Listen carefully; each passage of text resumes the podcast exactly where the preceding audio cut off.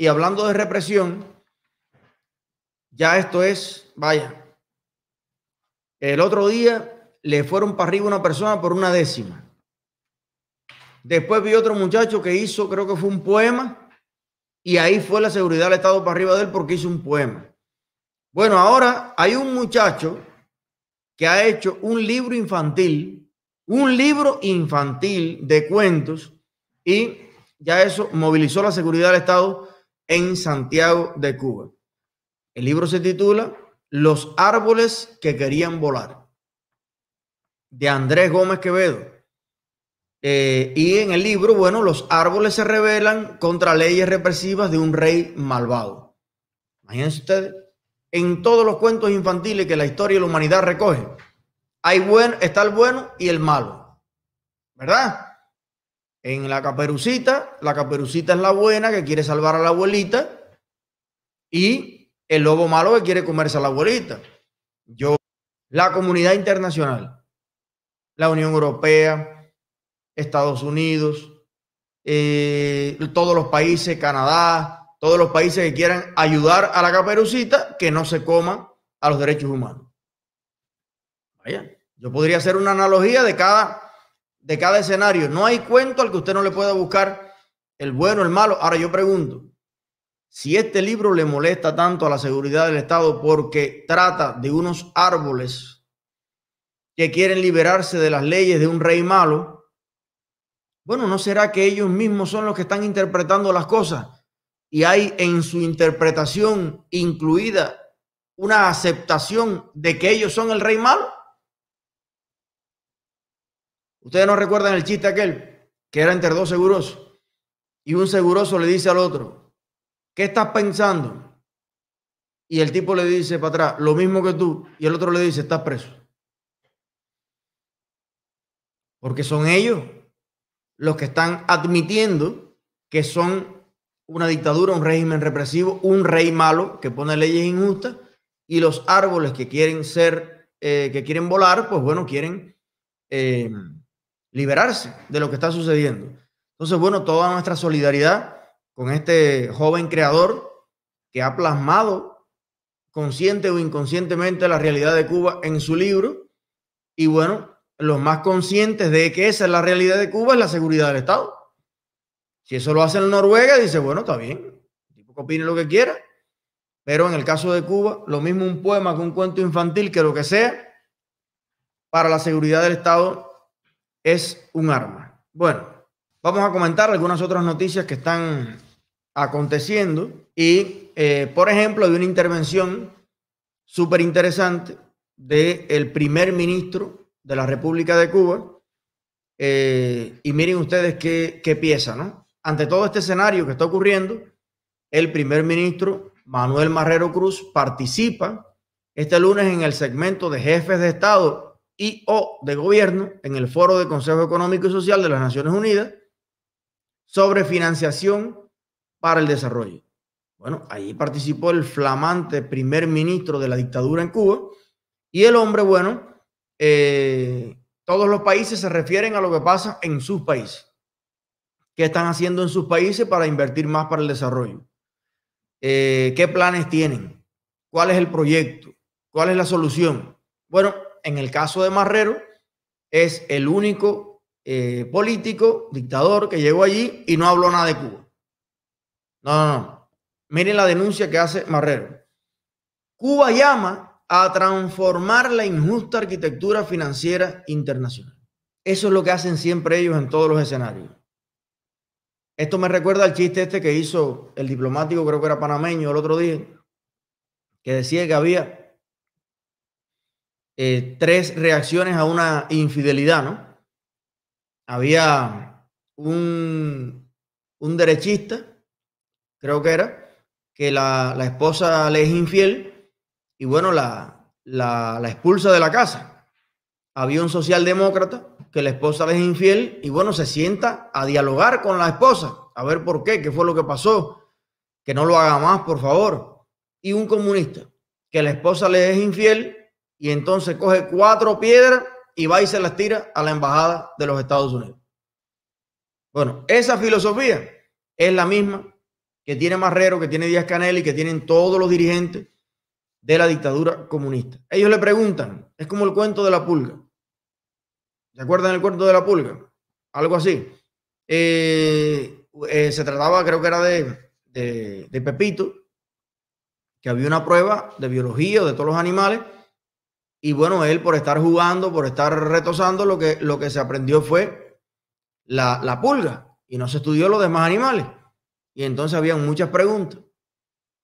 Y entonces le salió el perro. Y él dice, bueno, el perro hace abajo, tiene cuatro patas y tiene pulga. Y entonces la pulga, y la pulga es un animal así, así, así, ya, ya, perfecto. Bueno, vamos a poner entonces, y le sale el gato. Bueno, el gato hace miau miau, tiene cuatro patas, pero a los gatos le caen atrás los perros. Y el perro tiene pulga. Y la pulga, pa, pa, pa, pa, pa, pa, bueno, bueno, probablemente entonces el ratón. Bueno, pues el ratón eh, es perseguido por el gato. Y al gato lo persiguen los perros. Y los perros tienen pulga. Y la pulga, ay, toda la tesis de la pulga. Bueno, porque nada más sabía lo de la pulga, ¿no? Bueno, los dirigentes comunistas es exactamente igual. Tú le preguntas por el desarrollo y te responden que la arquitectura internacional liderada por el imperialismo, que el imperialismo entonces es el que los países pobres explota la explotación del hombre por el hombre y la mujer. Tú le preguntas por qué no se puede entrar o salir de Cuba libremente. ¿Por qué los cubanos no tienen ese derecho? Bueno, el problema es que los cubanos eh, quieren entrar a Cuba, pero tienen que recordar que hay un embargo norteamericano, que el embargo norteamericano es el que... Bueno, pero ¿por qué el agricultor cubano no puede vender la cebolla libremente? Bueno, la cebolla se produce en Cuba. Y Cuba es un país bloqueado y como es un país bloqueado, entonces, ah, bueno, eh, Díaz Canel, ¿y por qué tú bloqueas a los artistas, los cineastas, a la gente que quiere cantar, que quiere hacer? Bueno, porque la canción se va a hacer en, eh, en La Habana. La Habana es la capital de Cuba. Y entonces Cuba está en las Antillas. Y las Antillas están a 90 millas de los Estados Unidos. Y por tanto, Estados Unidos es un imperio y un imperialismo que entonces el imperio acaba con los pueblos del mundo. No hay forma. No hay forma que usted le pueda hacer una pregunta a un comunista y que el comunista se centre y que te diga, no, no, en Cuba, eh, cuando tú le hagas una pregunta a un comunista, y el comunista empiece su respuesta diciéndote, en Camagüey, en las tunas, en la agricultura cubana, oye, tumba lo que es de cartón. Ese no es comunista de verdad. Comunista que se respete, la tercera palabra que te dice tiene que ser los Estados Unidos. Entonces, bueno, con este mismo discurso va Marrero por ahí para allá y eh, le preguntan por el desarrollo en Cuba y el tipo responde por los problemas financieros la arquitectura financiera internacional, señor, la arquitectura financiera internacional consiste en la economía independiente de cada uno de los países y los mecanismos internacionales que existen para otorgar crédito, otorgar préstamos, eh, medir la calidad, la fiabilidad de las distintas economías para interactuar en ese mundo financiero. Pero señor, cada cual con su dinero hace lo que le salga de sus orejas. Lo que quiere Marrero es que todo el mundo le regale dinero a Cuba ellos no pagan, ellos deshonran todas sus deudas. Rusia, que es su mejor amigo, ya no le presta dinero. Cuando tu mejor amigo no te presta dinero, pregúntate. México le tuvo que condonar no sé cuántos miles de millones de deuda. Argentina le tuvo que condonar la deuda. Japón le tuvo que condonar deuda. El Club de París todos los años refinancian la deuda porque no le pagan. Porque no producen. Y al que produce se lo decomisan. Entonces, bueno, ahí dice que esto es injusto. Me recuerda a mí, los amigos míos, eh, que tengo poquiticos de esa naturaleza, pero algunos tengo. Y tú los escuchas y dices, bueno, ¿y cómo te van los Estados Unidos? Mal. Mal. Llevamos tres años, ya hasta nos compramos la casita. Y nosotros no. Hay quien se la ha comprado a los dos. Y el que llegó con residencia se lo puede comprar al uno. Haciendo las cosas como son. Bueno, yo conozco personas que llevan aquí 15 años, 20 años, siguen durmiendo en un sofá, en un estudio, es lo mejor que han estado. Nunca tienen un peso, nunca tienen dinero. Y entonces tú les preguntas, bueno, ¿y cómo tú tienes el crédito? Oh, malo. ¿Y por qué? Bueno, porque imagínate, entonces yo tenía una jevita ahí en, en Puerto Padre. Y yo mensualmente, tú sabes, porque la jevita hay que atenderla Porque si uno no la atiende, te la atiende otro. Y entonces yo cobraba y era los cheques para allá, viaje para Cuba y viaje para Cuba y maletín y maletín y maletín y para Cuba. Y aquí nunca tienen nada. Y todo eso con las tarjetas de crédito. Al final lo botan del trabajo porque falta, porque se ausenta, porque no tiene carácter, porque no tiene eh, disciplina. Entonces dejan de pagar las tarjetas de crédito, no tienen crédito, menos mal a crédito 786, que le tire el cabo a todo el mundo. Y me parece estupendo porque hay veces que el crédito eh, se jode por no saber, porque no lo saben manejar bien, y, y, esos casos son unos casos. Pero caramba, no le eche la culpa a los Estados Unidos, porque yo también estoy en los Estados Unidos. Y a las personas a las que le va bien también están en los Estados Unidos. Entonces no es Estados Unidos el problema, son las decisiones una por una que tú fuiste tomando. Bueno, en el caso de Cuba es exactamente lo mismo. Siempre se está quejando del mundo entero. Pero a Japón la gente le da crédito. ¿Y por qué la gente le da crédito a Japón y no se lo da a Cuba? Bueno, porque en Japón, en primer lugar, hay una democracia, eligen ese primer ministro entre muchos partidos políticos. Eso da estabilidad y confianza. En Japón los japoneses pueden hablar y pensar sin, y, manifestarse sin ningún problema. En Japón se pagan y se honran las deudas, pero es que la, gestión económica de la dictadura es un desastre. Ah, pero ellos quieren que los bancos le den dinero, que Europa le dé dinero, que Estados Unidos le dé dinero, que todo el mundo le dé dinero. Pipo, tú eres un desastrado. Como gobierno, como político, tú eres un desastrado.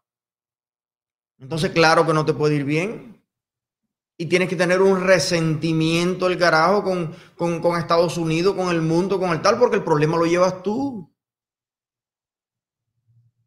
Ellos son como el guapito este de barrio, que entonces no hay fiesta a la que no salga, que no salga fajado. Tú dices, oye, voy a salir a divertirme con la jevita, vamos a ver, no sé qué. Oye, pero si va fulano, yo no voy. Porque sí o sí va a salir o dando recibiendo galletas. Porque el tipo le gusta fajarse. Entonces, el que siempre encuentra un pretexto para irse a las manos con alguien. Bueno, eso es Marrero, Canel, Raúl. Todo el mundo les cae mal. El orden financiero internacional está mal. Todo está mal. Señores, no hay país, no hay dictadura a la que se le haya pasado más la mano internacionalmente que a ustedes. A Marrero, a Canel, a Raúl, a Fidel. Ustedes han violado todo lo que se puede violar en el mundo. Ustedes han deshonrado sus deudas. Ustedes han invadido a más países que los Estados Unidos. Aquí hicimos una vela lista. Países invadidos por los Estados Unidos después de la Segunda Guerra Mundial. Había como nueve invasiones. Países invadidos por tropas cubanas. Después de 1959 eran como 29. Tres veces más que los Estados Unidos. Usted no le permite al cubano hablar, ni grabar, ni hacer un video, ni pensar, ni hacer un libro de cuento, ni hacer un poema, ni hacer una décima. ¿Qué es lo que tú quieres que el mundo te dé a ti? ¿Tú quieres que te rían la gracia en todos lados? El mundo no es el que tiene el problema, el problema lo tiene Marrero, el problema lo tiene Canel, el problema lo tiene Raúl.